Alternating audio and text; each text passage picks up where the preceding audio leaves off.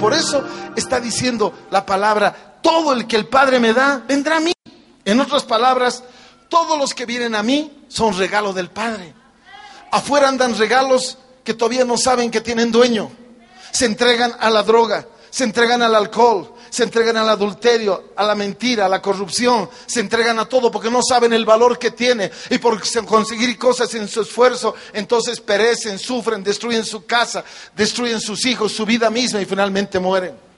Pero Dios pelea y Dios nos tiene a nosotros para esa pelea. Dios nos tiene a nosotros porque hemos entendido que somos regalos. ¿Sabe? Te pueden decir lo que sea.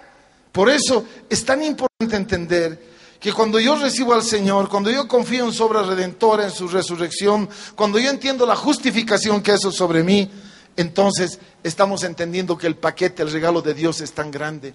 Porque Dios regala a su Hijo algo completo, algo bendito. Dios nos regala maldición. Aunque la gente te diga que eres maldición, tú vas a decir, no, yo soy regalo del Padre para el Hijo, yo no soy maldición, yo soy bendición, yo soy regalo especial para Jesús. Él mismo me ama, me está esperando, Él me va a cuidar, Él me protege. Si usted desea una copia de este u otros mensajes, haga su pedido y reserva en Librería Samar o visite sumamedia.com. Si prefiere, puede llamar al teléfono 222 6659.